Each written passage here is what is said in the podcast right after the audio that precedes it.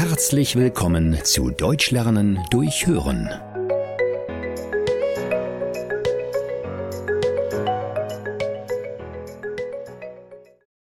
Abwarten und Tee trinken.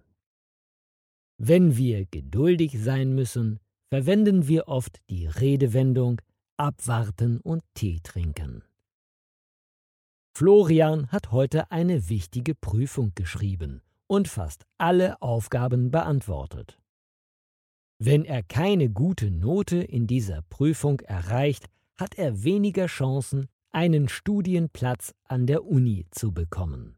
Deswegen ist Florian sehr aufgeregt und ungeduldig. Das bemerkt auch seine Mutter und versucht ihn zu beruhigen. Ach Florian, du bekommst bestimmt eine gute Note. Abwarten und Tee trinken.